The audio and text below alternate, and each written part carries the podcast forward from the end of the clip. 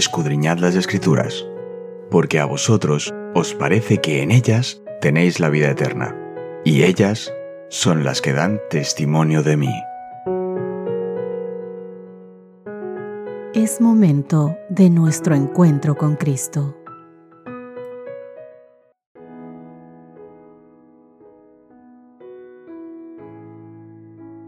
Hola, hola, ¿qué tal mis queridos amigos? Gran inicio de semana para todos ustedes. Soy Cristina Rosas y os mando un gran saludo, un fuerte abrazo, deseando de todo corazón que el Señor esté con ustedes todos los días de vuestra vida y que vosotros podáis ponerlo en primer lugar y que para todos ustedes sea lo primero, lo más grande y lo principal.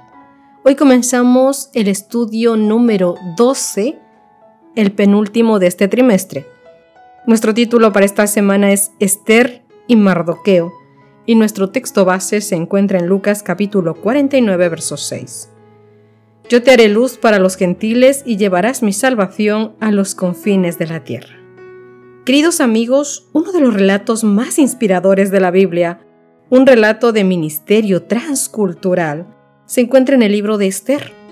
Por milenios se ha escrito mucho sobre este libro y hasta el día de hoy muchos judíos celebran la fiesta de Purim, basada en Esther capítulo 9 versos 26 al 31.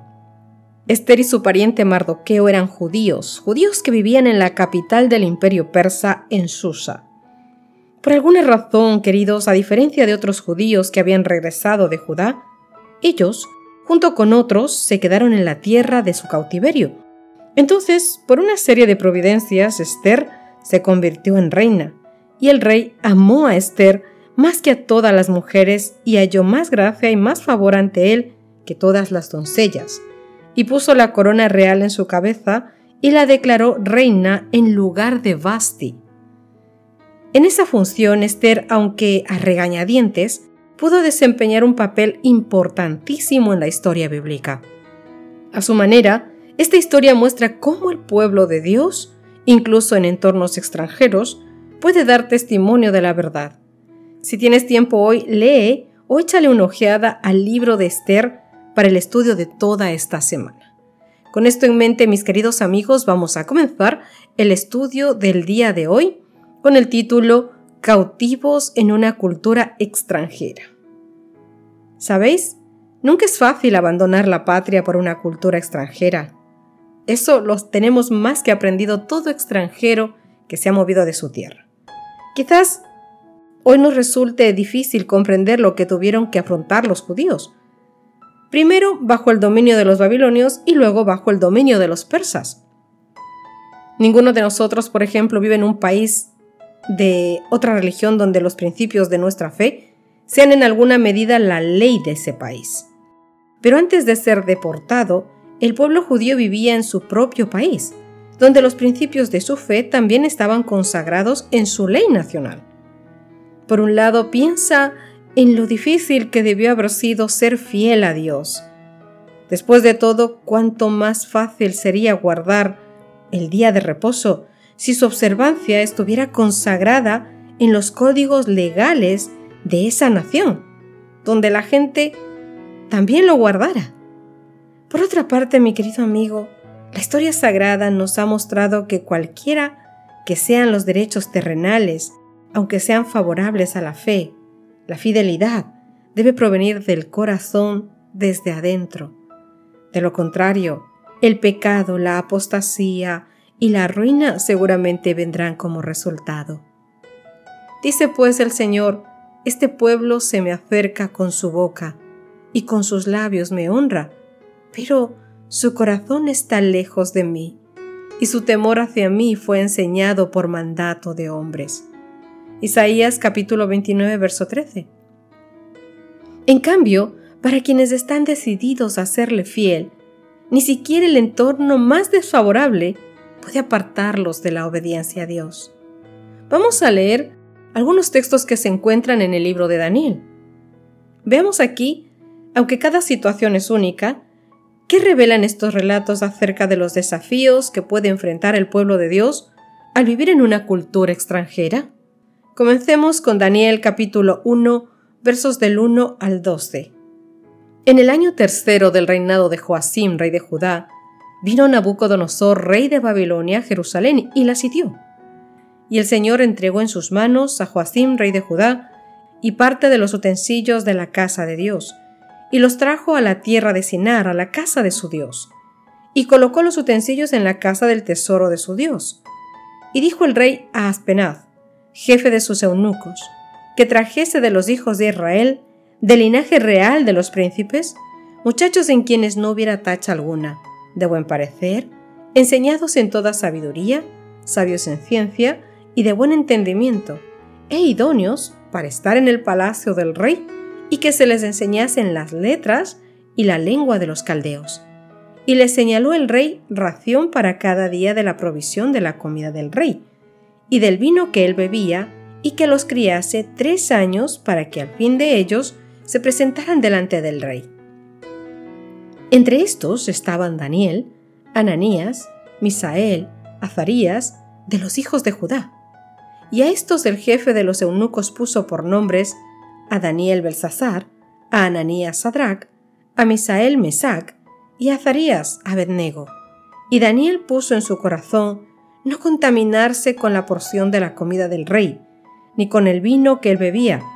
Pidió por tanto al jefe de los eunucos que no se le obligase a contaminarse, y puso Dios a Daniel en gracia y en buena voluntad con el jefe de los eunucos. Y dijo el jefe de los eunucos a Daniel, Temo a mi señor el rey, que señaló vuestra comida y vuestra bebida, pues luego de que él vea vuestros rostros más pálido que los de los muchachos que son semejantes a vosotros, condenaréis para con el rey mi cabeza.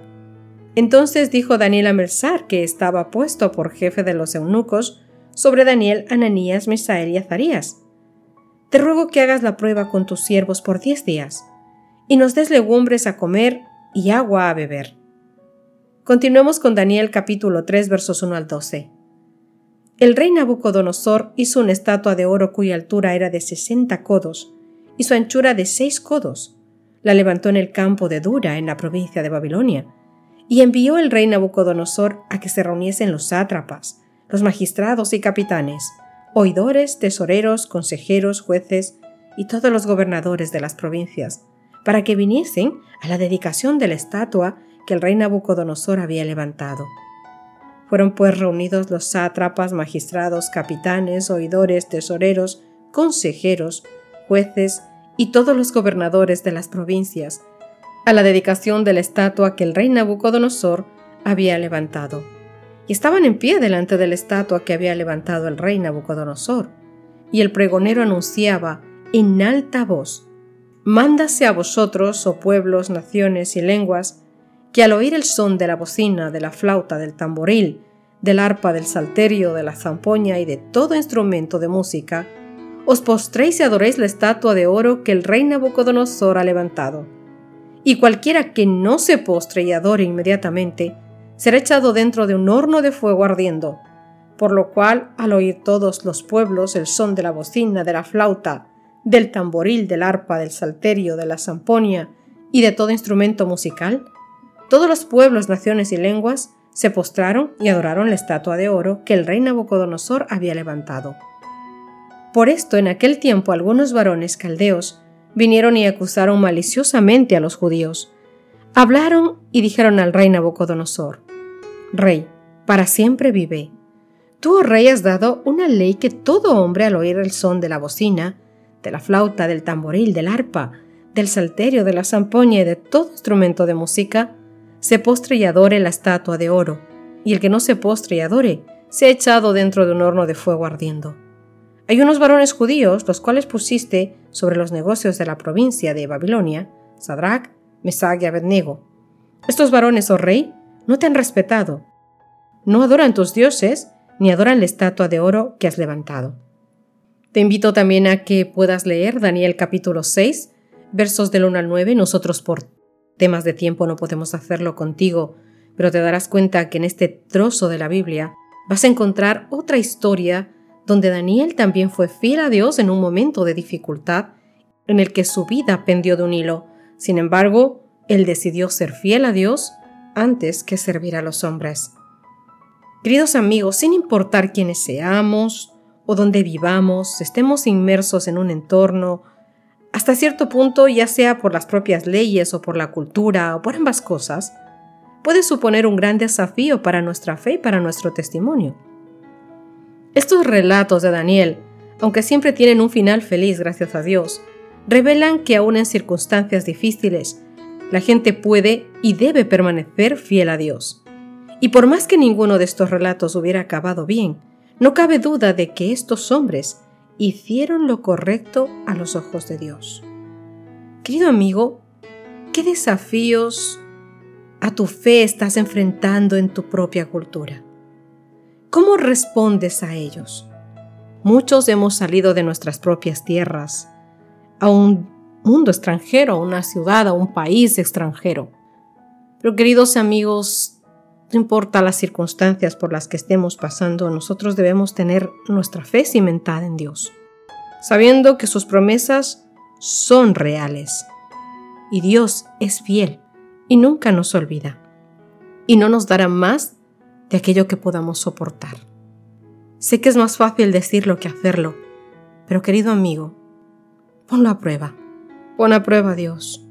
Él jamás se alejará de tu lado.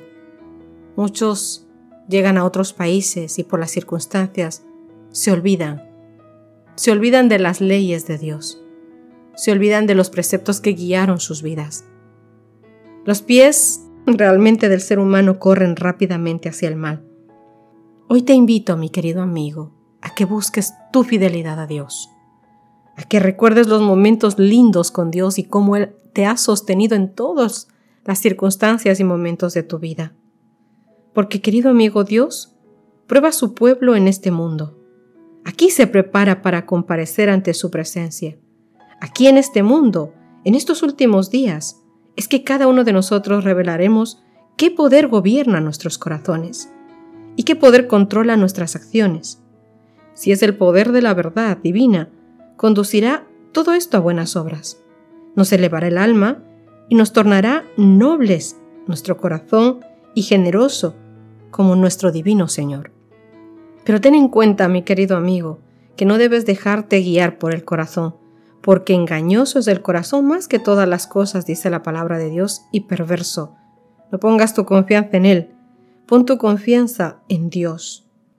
En Daniel y sus compañeros vemos una vida de fidelidad, bonita, hermosa, estricta, feliz, cortés, silenciosa, como un testimonio de Dios ante el mundo. Sin hacer mucha bulla, simplemente hicieron lo que es correcto. Mis queridos, con esto me despido antes de hacer una pequeña oración. Y es que te pido que tomes en cuenta que el espíritu de persecución resurge vez tras vez contra los fieles que no transigen con el mundo, ni se dejan influir por las ideas dominantes, ni tampoco por el apoyo o por la oposición de nadie. Cuando hacemos lo correcto, obviamente tenemos problemas, levantamos oposición, existen heridas que arden y supuran. Pero mientras tú sepas que estás haciendo lo correcto y que es lo que Dios te mandó, sonríe, sé feliz y vive tranquilo, porque lo que importa es servir a Dios antes que a los hombres. Ora conmigo y terminemos nuestro estudio de hoy. Querido Señor que estás en los cielos, te agradecemos por el mensaje de hoy, Señor. Muchas veces, Papito Dios, y tú mejor que nadie lo sabes porque nos conoces, intentamos racionalizar nuestro mal comportamiento o el por qué dejamos de lado muchas veces tus mandatos, Dios mío, cuando nos toca ir a pueblos extranjeros, a países, a otro lado, y estamos en circunstancias complicadas. Señor, tu pueblo somos débiles. Señor, tú mejor que nadie conoces a tu pueblo alrededor de todo el mundo y en todas las épocas. Queremos pedirte perdón, Dios mío, por todos los fallos que hemos cometido, por la poca fidelidad que hemos tenido, por la incredulidad que muchas veces existe en tu pueblo, Dios mío. Perdónanos y ayúdanos a levantarnos como buenos hijos tuyos, como hijos que guardan tus preceptos con amor, con fuerza, a pesar de y sin importar el cómo. Que no importen las circunstancias, Señor, que lo único que importe es el amor inmenso que sentimos por ti y que nos enamoremos cada vez más y que ese amor sea tan profundo que tenga raíces entretejidas en nuestras vidas, en nuestros corazones, en nuestra mente, Señor. Lo único que importa es eso, Papá Dios, que tú estés ahí, que estés reinando en nuestros corazones siempre. Te rogamos todo esto en el nombre de Cristo Jesús y hoy que empezamos una nueva semana, nos consagramos a ti para que se haga tu voluntad, Papito Dios. En el dulce nombre de Cristo Jesús. Amén y amén. Mi querido amigo, Dios te bendiga. Gran inicio de semana. Gracias por acompañarnos. Te recordamos que nos encontramos en redes sociales. Estamos en Facebook, Twitter e Instagram como Ministerio Evangelike. También puedes visitar nuestro sitio web www.evangelike.com.